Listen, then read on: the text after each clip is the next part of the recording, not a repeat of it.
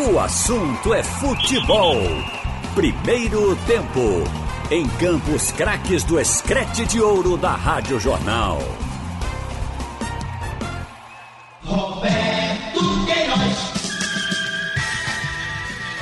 Alô, alô, torcedor brasileiro. Um abraço forte para você. Vamos torcer para essa esse Covid desaparecer rápido, desaparecer ligeirinho. Vamos torcer, vamos trabalhar para isso. Vamos aos destaques do nosso futebol. Rádio Jornal. Futebol. Esporte. Igor Moura. E restando apenas dois dias úteis, esporte ainda trabalha com possibilidade de pagar mês de março atrasado ainda esta semana. Leão iniciou conversas com comissão técnica e elenco profissional para redução salarial e redução de sua folha do futebol entre 30 a 40%. Antônio Gabriel. Náutico vai adiar a reapresentação marcada para a próxima segunda-feira e aguarda posicionamento dos órgãos de saúde para a retomada dos trabalhos. Vice-executivo de futebol detalha negociações do Alvirrubro com jogadores da base e a quantia que será arrecadada pelo clube. Santa! Felipe Farias. Com dois acessos no currículo, lateral esquerdo diz que Santa Cruz tem elenco forte para brigar por uma vaga na Série B. E atacante paraguaio fala como está sendo a sua adaptação ao Recife nessas primeiras semanas e também da ajuda que vem recebendo dos seus compatriotas alvirrubros. Trabalhos técnicos Big Alves, Evandro Chaves e Edilson Lima. Roberto Queiroz. Vamos começar pelo esporte. Esporte. Contando tudo, Igor Moura. Valeu, boa tarde, um forte abraço pro amigo ligado aqui no assunto é futebol, primeiro tempo desta quinta-feira e o esporte tendo apenas hoje e amanhã para buscar a resolução do pagamento do mês de março em atraso com o elenco profissional e comissão técnica ainda esta semana. É desejo da diretoria de futebol e da presidência ficar com apenas um mês de atraso nesse período de crise sem precedentes, crise financeira esta também, obviamente, piorada por conta da paralisação do futebol brasileiro por causa da pandemia do novo coronavírus. Obviamente, o esporte não tem uma data estipulada para a volta aos trabalhos, aos treinamentos do seu elenco profissional, como já acontece com a dupla Grenal na capital gaúcha, Porto Alegre. O esporte vai buscar pagar esse salário de março, tanto do elenco profissional da comissão técnica, assim como os funcionários do administrativo que recebem um valor superior a R$ 2.300 por mês. A informação que nós temos é de que os funcionários que têm salários mais baixos, inferiores a R$ 2.300 por mês, o esporte já conseguiu quitar também o mês de abril. Conversas já foram iniciadas para tratar de uma possível redução salarial da comissão técnica e do elenco profissional nesses próximos dois meses, pelo menos, até porque o esporte teve uma queda drástica nas suas receitas, principalmente nas cotas televisivas cortadas em 75%. É desejo da presidência e da diretoria do esporte, nesses próximos capítulos, digamos assim, do futebol brasileiro, reduzir entre 30% a 40% dos seus gastos com o futebol profissional. Falando em futebol profissional, a gente conversa com um atleta formado na base do esporte, o zagueiro Chico, que teve chances no início da temporada com o técnico Guto Ferreira, após a queda do treinador do acesso da Série B para a Série A da temporada passada, a chegada de Daniel Paulista, Chico ainda não teve oportunidades com o novo treinador, até pela sequência de jogos decisivos que o esporte teve antes da paralisação do futebol nacional. E Chico fala das oportunidades que teve nesse início de temporada e do aguardo que tem, da expectativa de chances com o novo treinador Daniel Paulista. Sim, sim, tive algumas boas oportunidades no, no começo da, da temporada, no começo do Pernambucano ali. É, acho que por questão de opção mesmo, eu saí um pouco, estou esperando um pouco, mas esperando essa oportunidade novamente, trabalhando sempre de cabeça erguida, pés no chão, é, junto com meus companheiros, para quando aparecer a oportunidade eu estar pronto. É, a saída do Guto foi foi um, um, momento um pouco ruim da nossa equipe, mas eu acredito que além dele ter feito um, um bom trabalho, é, o Daniel chegou agora, chegou há pouco tempo, acredito eu, para colocar as ideias dentro do grupo, dentro do elenco. Eu acho que é, devagar, com os pés no chão, trabalhando, ele vai colocando essas ideias e eu acredito que temos muitas coisas para plantar e muitas coisas para colher lá na frente. Então eu acho que tem que ser devagar, tem que ser com os pés no chão, trabalhando, que vai dar certo. Palavras do zagueiro Chico conversando conosco aqui no assunto é futebol. Primeiro tempo, o esporte provavelmente não vai conseguir o capital necessário para o pagamento da dívida com o Sporting de Lisboa junto à FIFA de um milhão de euros. São as últimas do rubro-negro para o assunto é futebol. Primeiro tempo.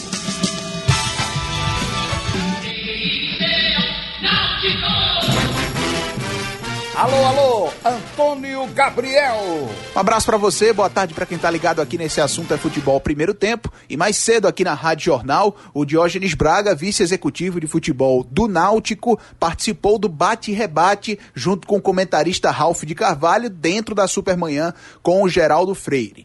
No assunto que os dois debateram estavam os jogadores da base alvirrubra, atletas que foram negociados nos últimos anos. Caso do meio-campo Luiz Henrique Henrique, do atacante Tarcísio, do goleiro Bruno, enfim, todos esses nomes que o torcedor conhece muito bem. O Diógenes detalhou a situação de cada uma dessas negociações e também o valor que será arrecadado pelo Náutico. Bruno foi um empréstimo oneroso ao Gil Vicente.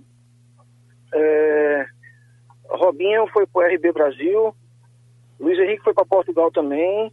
A gente tem hoje na primeira divisão de Portugal, Bruno e Luiz Henrique. É, então a gente, o Tarcísio foi para a segunda divisão de Portugal, a gente liberou mantendo o percentual.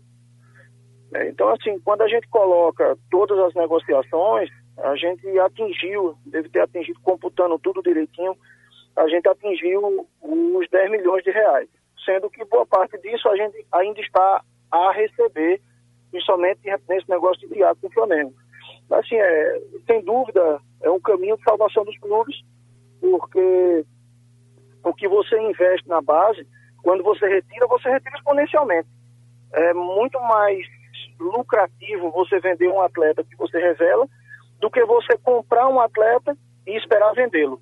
Então, é por isso essa convicção tão grande que a gente tem de apostar tanto na base, porque a gente entende que é o caminho não é só do Náutico, não.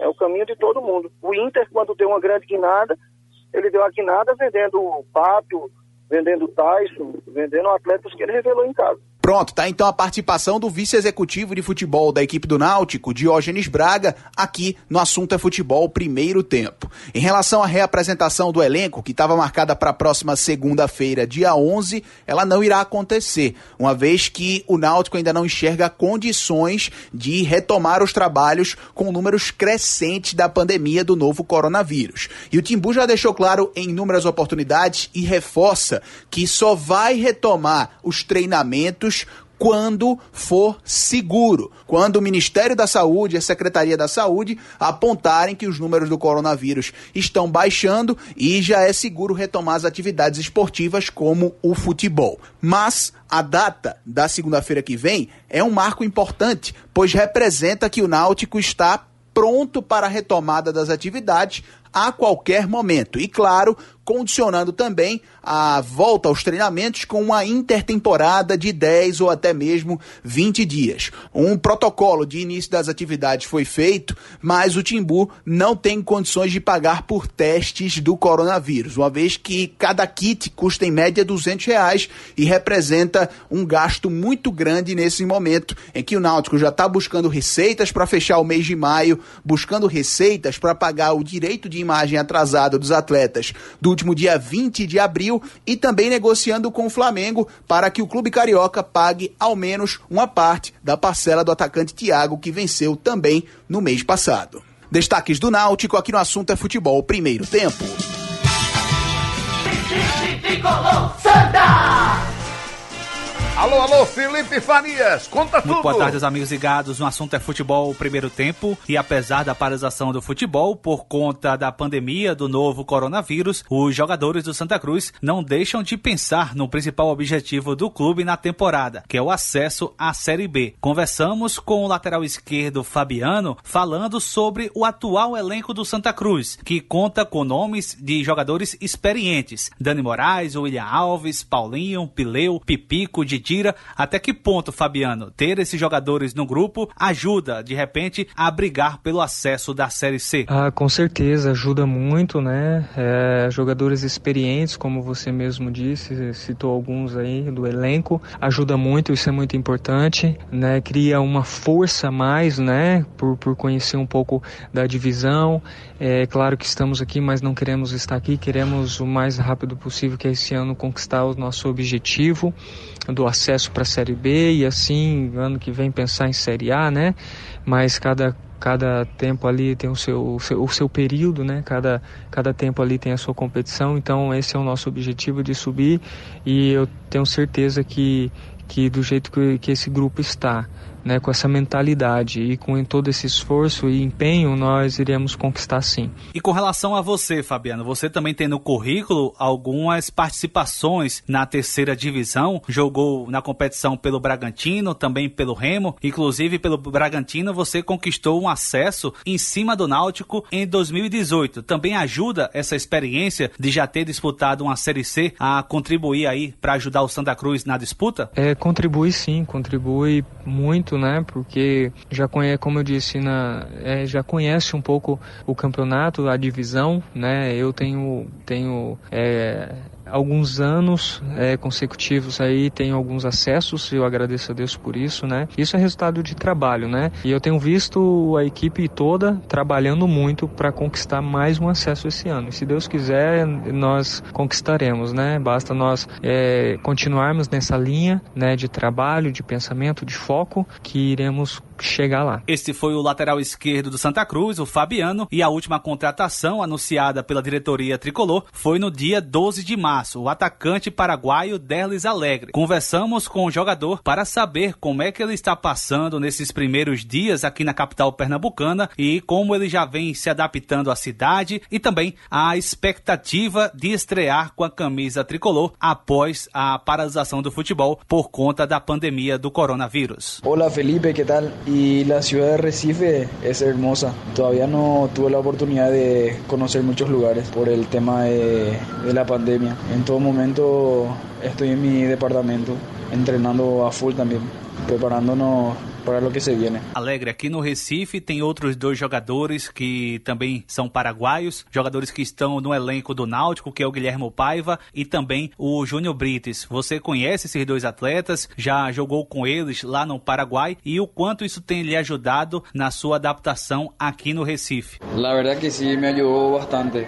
Com Junior Brites estaba jugando en Esportivo Luqueño y cuando llegué acá me encontré con él otra vez y ahora mismo estoy viviendo con él y a Paiva lo conocí acá y siempre estamos hablando, me ayudó bastante eso. Este foi o Derlis Alegre, atacante do Santa Cruz, aqui no Assunto é Futebol, primeiro tempo. Roberto Queiroz, Vamos saber as novidades lá na CBF. Quem chega é o Wellington Campos. Pois é, meu ídolo, e o Flamengo anunciou na noite desta quarta-feira que testou 293 pessoas para a Covid-19. Segundo o próprio Flamengo, que tenta voltar na semana que vem aos treinamentos no Ninho do Urubu, ele fez esses testes e 38 pessoas testaram positivos, mesmo sem sintomas, sendo chamados positivos assintomáticos.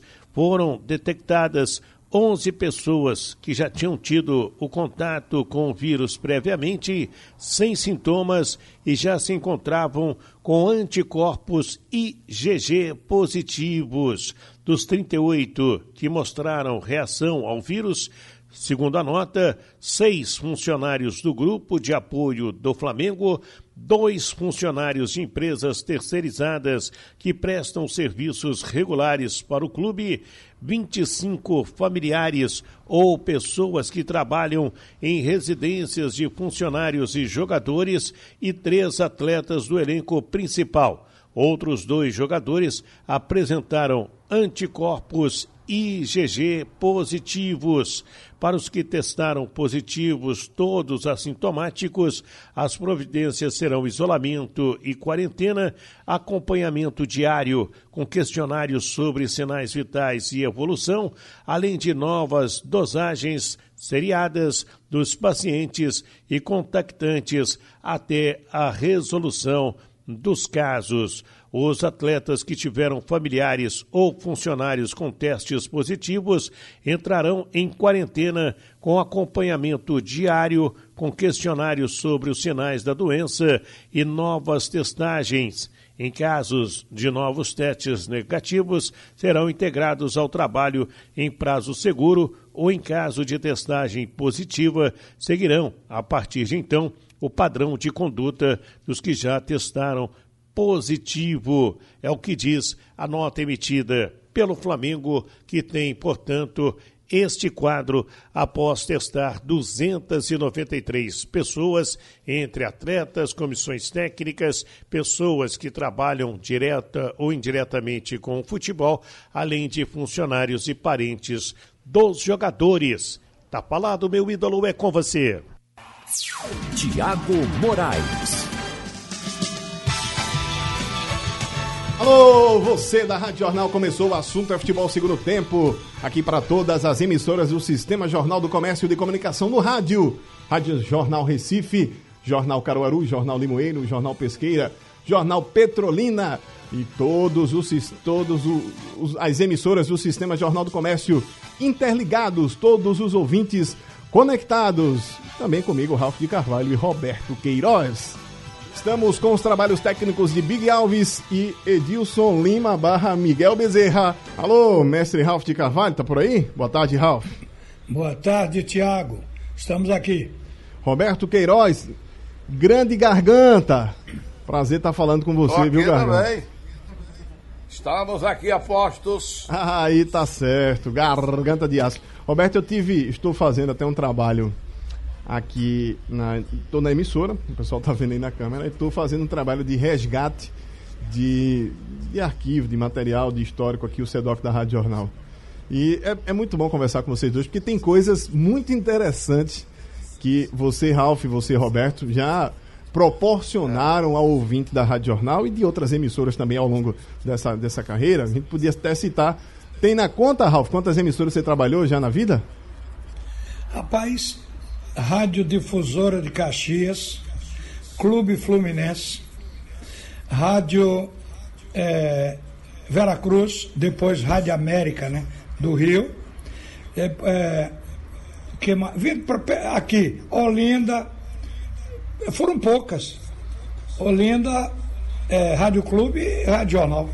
Isso quer dizer alguma coisa, né? O pessoal tentava ele segurar E, e na ponto. televisão, televisão Tupi, depois. TV Pernambuco. TV Pernambuco, e no Canal 2, jornal nos anos 80, com Pedro de Assis Rocha, no tempo que ele era o diretor da TV aí. E, posteriormente, é, Jorge José, é, a Peixoto, a Carmen Peixoto, que dirigia a programação aqui da TV Canal 2. Quer dizer, essa foi a minha participação. Você, no Rio de Janeiro, era o período de foca. No estado do Rio, Sim. eu participei de duas rádios ali aprendendo. Sim. Depois fui para o Rio. E do Rio não tive tempo nem de amadurecer. O Roberto Queiroz me pediu para narrar uns três ou quatro jogos lá. E Roberto Queiroz que... do Rio de Janeiro, né? Roberto Queiroz daqui. Daqui? Eu narrando lá.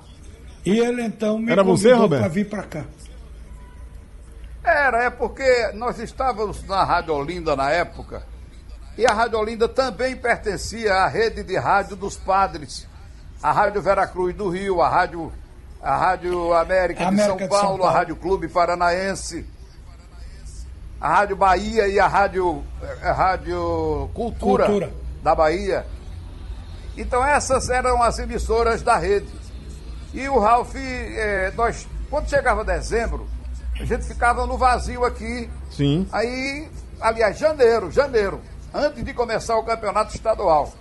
Aí, como os times do Rio ficavam jogando amistosos com times da Europa, Sim. a portuguesa jogava, o Flamengo jogava e tal. Aí, para preencher o domingo, nós, nós colocávamos o Ralph, que era da mesma rede, para narrar jogo pra gente. Então a amizade de vocês surgiu daí, né? Foi, então, antes, né? Porque eu viajava muito para fazer jogo no Rio e sempre visitava a Rádio, a Rádio Veracruz, lá, na, lá em, no Rio, lá na, na rua Buenos Aires, no centro do Rio de Janeiro. Sim. Aí encontrei, conheci Ralph lá, entendeu? E aí pedimos. Aí eu acertei com ele para ele ficar fazendo quando houvesse necessidade o jogo aqui para a Rádio Olinda, entendeu? Sim. Ralf, Aí você- ele ficou, ficou fazendo jogos para a Rádio Olinda. Aí eu estava organizando a equipe da Rádio Olinda na época. Foi final de 71. Ou Foi final de 71, né, Ralf?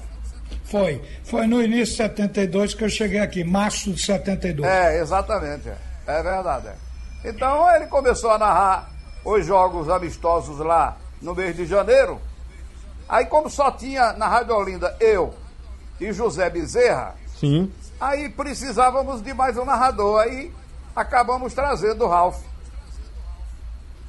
E foi E assim que começou. Olinda. Foi assim que começou e terminou a carreira de Ralf como narrador, Ralf?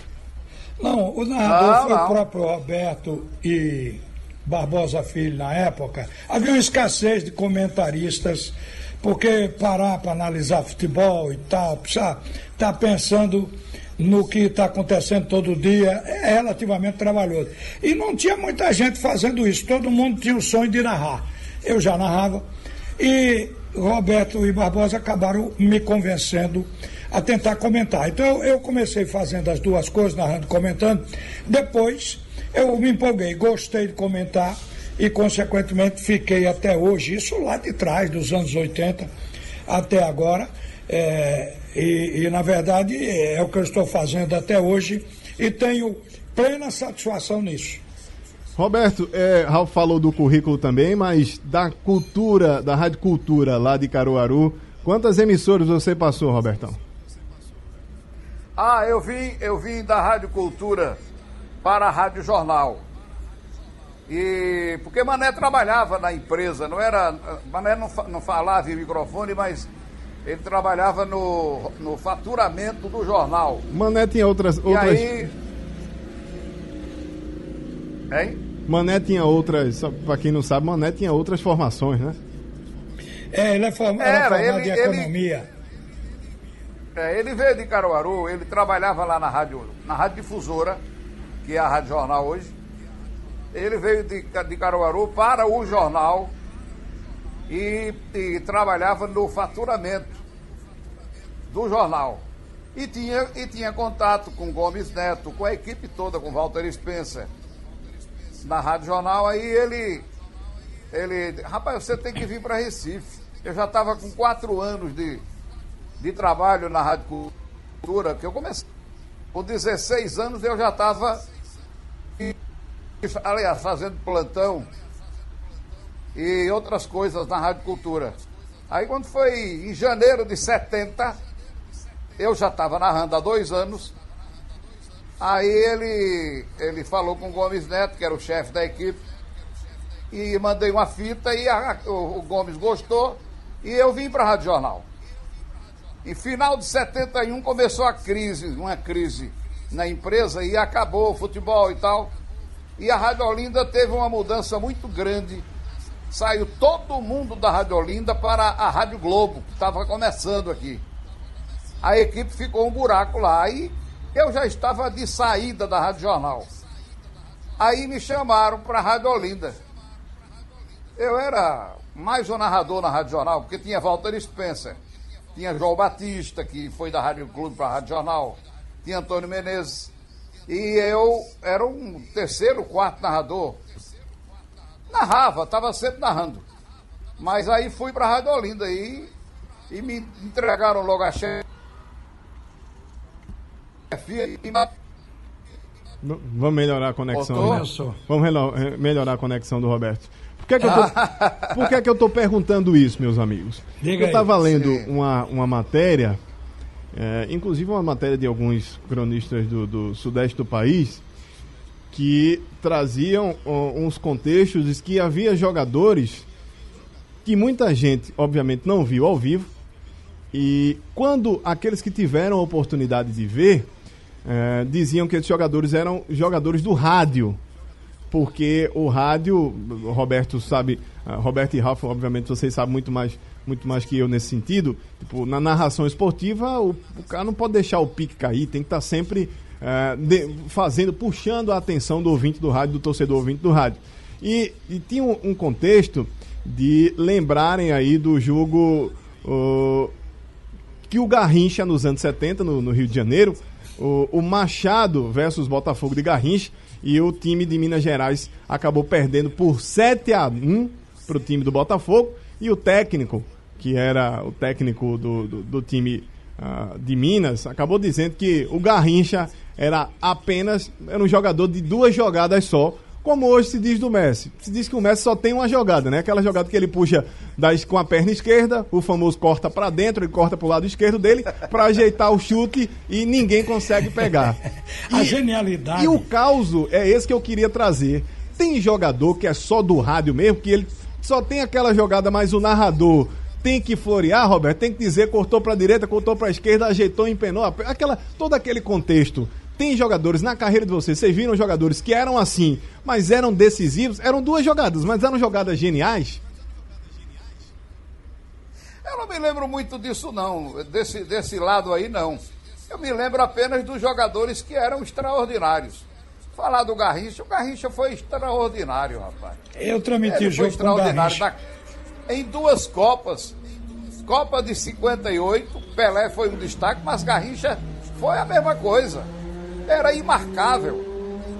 E, e na Copa de 62, Pelé saiu no segundo jogo, na metade do segundo jogo, e Garrincha foi quem comandou o time do Brasil na, na conquista do bicampeonato. Garrincha era fantástico. O Pelé era, era, era, era Deus. Pelé era Deus do futebol, né? Deus do futebol, entendam. Sim, sim, claro. Eu não me você- lembro dessas, esse desses talvez, jogadores que, que enganavam, não. Ralf? talvez essa expressão que você falou eram jogadores do rádio, porque só o rádio fazia. Não tinha. A televisão, quando ela começou, a televisão veio fazer transmissão ao vivo há pouco tempo. Então, eh, a gente só via o futebol em si no rádio, naquele tempo. E certamente por isso se cunhou essa expressão. Eu vi Garrincha jogar ao vivo, como vi Pelé. Quer dizer, tive a oportunidade de ver. E vi mais jogadores importantes, como Jair da Rosa Pinto e outros que passaram pelo futebol carioca, como eh, alguns jogadores que saíram daqui, como Ademir, que eu já vi o fim da carreira ah, no Vasco da Gama. Então, a gente viu esses jogadores no tempo que não tinha televisão para mostrar ao povo. Então, se via através de filme, coisas assim, quando passava inclusive no cinema antes de passar o filme principal. Então o, o torcedor Era tomava contato 100. com a imagem desse cara, o canal 100. Então esse esse momento era um momento do rádio. O rádio, inclusive, eu me lembro que Jorge Cury e Valdir Amaral, no Rio, eram pródigos em rotular jogadores. O Jorge Cury chamava o Jairzinho de, do Furacão da Copa. O- ele, ele tinha um nome para cada jogador. O Paulo César, ele chamava do Nariz de Ferro. O Adriano o Imperador. E ia por aí. Eram nomes que rotulavam o jogador. O Zico, o Galinho de Quintino, porque Quintino, o bairro onde ele morava, e a família dele no Rio de Janeiro. E vai. Então o rádio rotulava, fazia, era uma verdadeira animação. Aqui em Pernambuco havia um jornalista que fazia isso também, que era o, o Aramis Trindade, que escrevia no Jornal do Comércio, no segundo jornal, que era o, o No Diário da, Diário da Manhã, Noite. né, Roberto? Era, o Era no Aramis Diário era- da Noite que ele escrevia. Diário da Noite. É, Aí ele, empresa ele, Jornal do Comércio. Ele, ele apelidou Bita do homem do rifle. Pois Bita é. era um chute fantástico. Tanto Isso, com, então, a pé, com o pé direito, havia com o pé isso- esquerdo, ele chutava com os dois. Eu acho que por isso é que Não se ao mesmo dizia tempo, né? Que eram jogadores do rádio. Agora, só para completar aquele assunto que você falou, as rádios que eu passei e vim para cá, eu no Rio eu comecei a fazer futebol. Estava treinando, eu, eu era foca. Eu não tive tempo nem de amadurecer no Rio quando vim aqui para Pernambuco. Aqui foi que eu amadureci mais no futebol como narrador. Fui crescendo um pouco aqui. Mas a, a, grande verdade é que a grande escola foi lá e eu tive a felicidade nesse período que é, eu transmiti para aqui para o Recife, que o Roberto pediu para fazer os jogos. O meu comentarista, pelo menos em duas partidas, foi o técnico da seleção brasileira, João Saldanha, que viria a ser aliás, que tinha sido, perdão, técnico da seleção brasileira. O Saldanha era uma enciclopédia, hein? 69, Roberto. 69, na eliminatória todinha, ele era o treinador. É, então depois isso aconteceu no, em 71, quando eu transmiti, ele comentou alguns jogos ali. A gente tinha uma certa aproximação com o Saldanha, o Saldanha era um cara sensacional. Eu digo, olha, você quer fazer quebra galho aqui para um foca e, e, e, dar seu, seu nome para opinar aqui para Pernambuco e tal, você vai comigo. A custo zero, ninguém estava pagando nada. Ele chegou no campo e sentou ao meu lado e disse: Vamos lá, vou comentar para você, garoto. Segundo jogo no Maracanã. Eu digo: Olha, tem Maracanã no próximo domingo, está assim assado. Ele disse: Estou lá. E foi. Impressionante mas tivemos é, o João Saldanha como base, como uma escolinha também. Foi muito importante aquele começo para a gente amadurecer com o passar dos anos. Então, eu acho que eu fiz uma trajetória feliz, alegre, encontrando pessoas realmente muito boas e muita gente ajudando a gente naquele início. É por isso que hoje, quando eu vejo um estagiário, eu encosto e se puder, eu dou a maior força do mundo, porque eu tive o meu período e não esqueço desses detalhes. Os estagiários como eu ficaram muito felizes agora, viu, Ralf? Porque sabem todos que é muito verdade. Você realmente ajuda. Roberto, Roberto também, rapaz. Roberto também. Meu, meu primeiro jogo de pista por aí foi, foi com o Roberto também ajudando. Ó, o, o, tem muita gente comentando esses assuntos aqui. Daqui a pouco eu leio as mensagens. Mas disseram, antes de eu ir pro intervalo, disseram que até o Garrincha jogar, o, a lordose não existia no vocabulário médico. Foi depois que o Garrincha apareceu brilhando do Botafogo que inventaram a lordose, que é aquele, aquela travada empenadazinha na coluna. Ralf e Roberto mexendo também com a memória do Big Alves e de outros ouvintes. O André de Marcos Freire pergunta aqui, daqui a pouco vocês respondem, mas vou ler a pergunta, tá? Roberto e Ralf, vocês estavam naquele Brasil-Uruguai em que Ramires botou Rivelino para correr?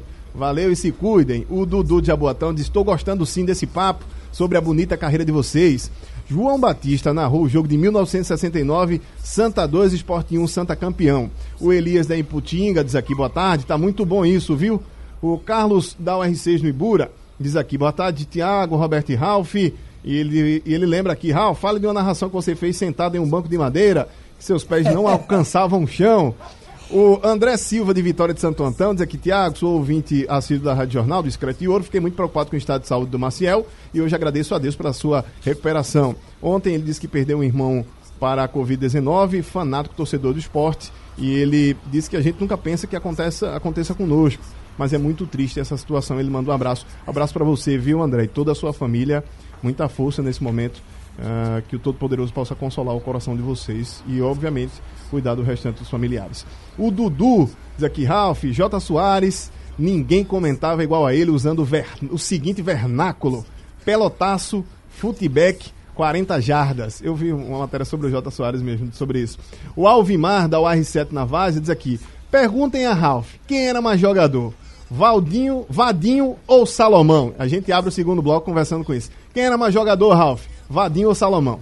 Eu acho que eu vou Ralph passar. conheceu, não essa pergunta para Roberto, que o Roberto viveu esse tempo do Hexa do Clube Náutico Capibaribe. Eu, de Salomão, eu ainda via alguma coisa e achava um jogador genial, espetacular. Sim. Mas, Roberto, fala aí nessa comparação que o ouvinte quer. Olha, jogadores totalmente diferentes. Eram craques mesmo. O Vadinho foi, veio do Central. Eu vi Vadinho jogando no Central é, ainda acompanhei, eu novinho, né? Mas ia muito a jogo, ia treino e tal. E Vadinho acabou indo para o Santos. Foi para o Santos lá com Pelé Mas teve um problema, inventaram que ele queria jogar com a camisa 10. Teve essa história aí e acabou demorando um pouco no Santos. Do Santos ele saiu para o São Paulo. Passou um período no São Paulo e voltou. Aqui, é, se não me engano, ele voltou para o Náutico. O Salomão, Salomão era um volante que veio de Campina Grande, de boa qualidade, saída de jogo. Assim, um jogador tipo Clodoaldo. Sim. Mas era um volante. E o Vadinho era um meia esquerda, com um chute que parecia o chute de Rivelino. Batia falta no grande círculo. E o goleiro ainda mandava fazer barreira, porque era realmente um chutaço de, de Vadinho. E fazia grandes lançamentos também, embora fosse um jogador de pouca movimentação. O Salomão, é, que de tanto enfrentar o Santos, acabou sendo contratado pelo Santos. Aí ficou lá uns dois anos no Santos, no time que era o time de Pelé, jogou, mas acabou indo para o Vasco. Do Vasco ele voltou. O, o Salomão, ele, tava, ele queria jogar e estudar, estudar medicina. E acabou ele se, é, não, não, não se dedicando tanto à, à carreira lá, tanto do Santos como do Vasco. Acabou, voltou aqui para o Náutico e, e acabou se formando. Hoje é um médico aqui, Sim. conceituado em Pernambuco. Mas eram craques, sabiam jogar. Ô, Ralf, Os dois, hein? e essa história do banquinho de madeira que você teve que subir para narrar um jogo? Rapaz, no estado do Rio, é, era um futebol amador. É, a rádio de Caxias transmitia o campeonato nesse, nesse futebol do interior, que era amador. Hoje não é mais. Hoje é a divisão A2 da federação. Naquele tempo dizia que era amador, mas muitos jogadores já recebiam para jogar, porque não tinha é, como jogar de graça, né? E, A cidade é Duque de Caxias, né, Ralf? É, Caxias eu falo pelo hábito, né? De É porque você fala Caxias, eu me lembro do Rio Grande do Sul, porque a cidade lá é Caxias. É, mas no Rio chama Caxias. Você vai para Caxias, o- no ônibus tem Caxias, não tem nem Duque. É. Então, em Duque de Caxias, na Baixada Fluminense. Eu morava no Rio, na Guanabara, na época. E ia para Caxias eh, todo final de semana para fazer as transmissões. E no- eh, um dia, Tenório Cavalcante, eu acho que os políticos de antigamente se lembram disso, o homem da Lurdinha. A Lurdinha era uma metralhadora que ele tinha, ele foi um cara caçado pela Revolução, porque isso que eu estou contando aqui foi no final dos anos 60 e início dos anos 70. E acontece que ele morava numa vila popular, lá em Caxias, e, e a casa dele tinha um campo de futebol, e ele era o dono da rádio. Então, um dia, em homenagem a ele, fizeram um, um amistoso com as Sim. equipes mais importantes dessa segunda divisão. E eu fui transmitir lá. A cabine era uma carroceria do caminhão. Ele mandou botar um caminhão na beira do campo. É, de rapaz? Foi a carroceria do caminhão. É, um Ah, caminhão. mas isso aí era, era no campo do Central também. Era uma Não, aqui também carroceria. teve isso. Ah, Roberto. Apoiada naqueles. É, uns negócios de madeira, uma- umas coisas de madeira lá, não sei o nome daquilo. É, o Tenório tinha sido o prefeito de Caxias, de Duque de Caxias. Aí fez lá essa, fizemos lá essa transmissão. Naquele tempo não tinha timeline, não tinha esses equipamentos modernos. Era ligado no, no fio do telefone, puxaram do poste. O famoso LP. É, a famosa LP. Colocou na carroceria do caminhão e do ca- carroceria do caminhão. Botou uma cadeira aqui em cima. Quer dizer, se o cara liga o caminhão e balança, a gente caía no meio da transmissão. Mas o caminhão virou palanque e eu fiz transmissão desse jeito aí. Teve que alugar um tamborete, foi Ralf. Exato. Foi no Maracanã. Mas no Maracanã, Ina- a gente alugava. É que o Maracanã. No Maracanã, a gente alugava uma, uma caixa de cerveja, daquela de madeira, porque não tinha cabine para as emissoras de fora. Todo mundo, Rádio Bandeirante de São Paulo, todas as rádios. Muitas vezes eu transmiti lado a lado com o Fiore Giliotti e todo mundo tinha que alugar uma grade de cerveja vazia para ficar em pé. Ali na, no final das cadeiras No cativas teto das cabines. no teto das cabines, exatamente.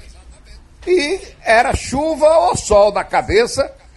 Na- era isso também no estádio do Maracanã. Mudou tinha muito, que né? Gastar o, tinha que gastar o dinheirinho com a caixa de cerveja lá. É por aí. Esse é o tempo de pioneirismo. Coisa é o início boa. de tudo. Hoje as arenas têm cabines altamente confortáveis. Para compensar. Ralf e Roberto, a aula de hoje acabou. Eu vou pro intervalo, já agradecendo a vocês dois. Tem muita mensagem de torcedor lembrando dos tempos áureos da cobertura esportiva, que vão continuar agora modernizadas. Tiago Moraes. Com Ralf de Carvalho e Roberto Queiroz, terminamos o assunto é futebol segundo tempo. Sugestão ou comentário sobre o programa que você acaba de ouvir, envie para o e-mail ouvinte@radiojornal.com.br ou para o endereço Rua do Lima 250, Santo Amaro, Recife, Pernambuco.